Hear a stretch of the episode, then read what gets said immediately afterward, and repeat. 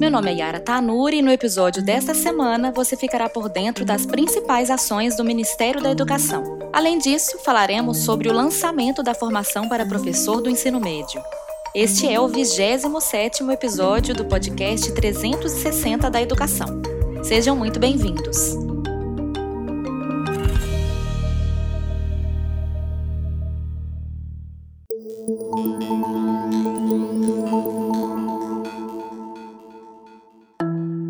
Confira o giro da semana.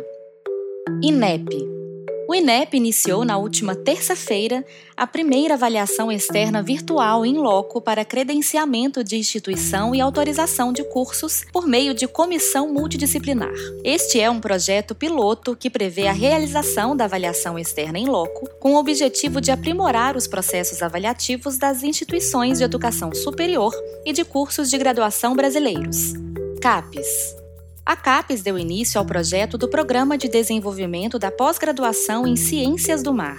O edital do novo programa será lançado em breve e elaborado a partir de temas definidos pela Comissão Interministerial para os Recursos do Mar.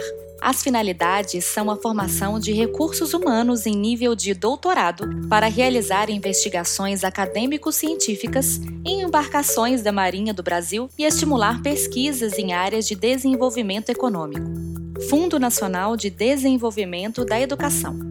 Os entes federativos já podem verificar os detalhes da nova resolução do programa Dinheiro Direto na Escola. O normativo apresenta diretrizes e orientações para o apoio técnico e financeiro, a fiscalização e o monitoramento na execução do programa.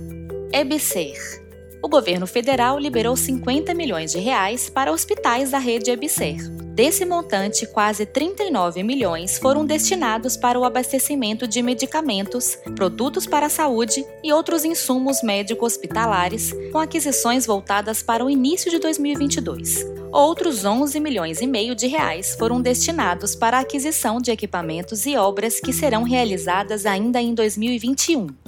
MEC o Fundo de Financiamento Estudantil e o Programa Universidade para Todos foram aprimorados em 2021 para que a oferta dos programas fosse melhor aproveitada. As atualizações foram realizadas para que a ocupação de vagas e bolsas, eventualmente não preenchidas nos processos regulares, passasse a ocorrer de acordo com o desempenho obtido no Exame Nacional do Ensino Médio, o Enem, igualmente como são selecionados os candidatos inscritos nos processos regulares dos dois programas governo federal autorizou o FNDE a repassar recursos para a manutenção de novas matrículas em novos estabelecimentos de educação infantil construídos com recursos federais.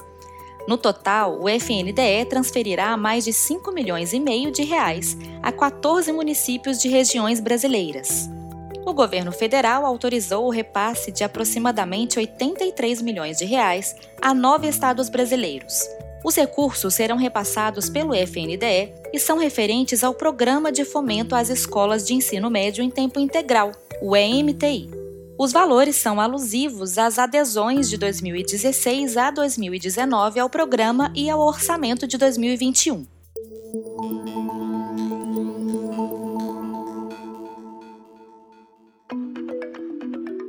Agora que você já está por dentro das principais notícias do MEC dessa semana, vamos falar sobre uma importante entrega do MEC. A fim de preparar os profissionais para a implementação das mudanças do novo ensino médio, que será realidade em todo o país em 2022, foi lançada a formação para professores do ensino médio. A cerimônia de lançamento ocorreu na última terça-feira e foi transmitida no canal do MEC no YouTube. Durante a abertura do evento, o secretário de Educação Básica do MEC, Mauro Rabelo, falou sobre a importância desse lançamento para a educação brasileira. É uma satisfação imensa estar aqui nessa tarde para fazer o lançamento de mais uma iniciativa da Secretaria de Educação Básica do Ministério da Educação. Né? É, a Lei 13.415 de 2017, ela alterou a, a Lei Diretrizes Básicas da Educação e, e fez uma mudança estrutural no âmbito do ensino médio. Né? É, entre essas mudanças, é, a, a, carga horária do estudante ela foi ampliada das uh, 800 horas anuais para mil horas anuais. Né? A, a lei definiu uma nova organização curricular mais flexível. Ela introduziu para os nossos jovens possibilidades de escolhas, os chamados itinerários formativos.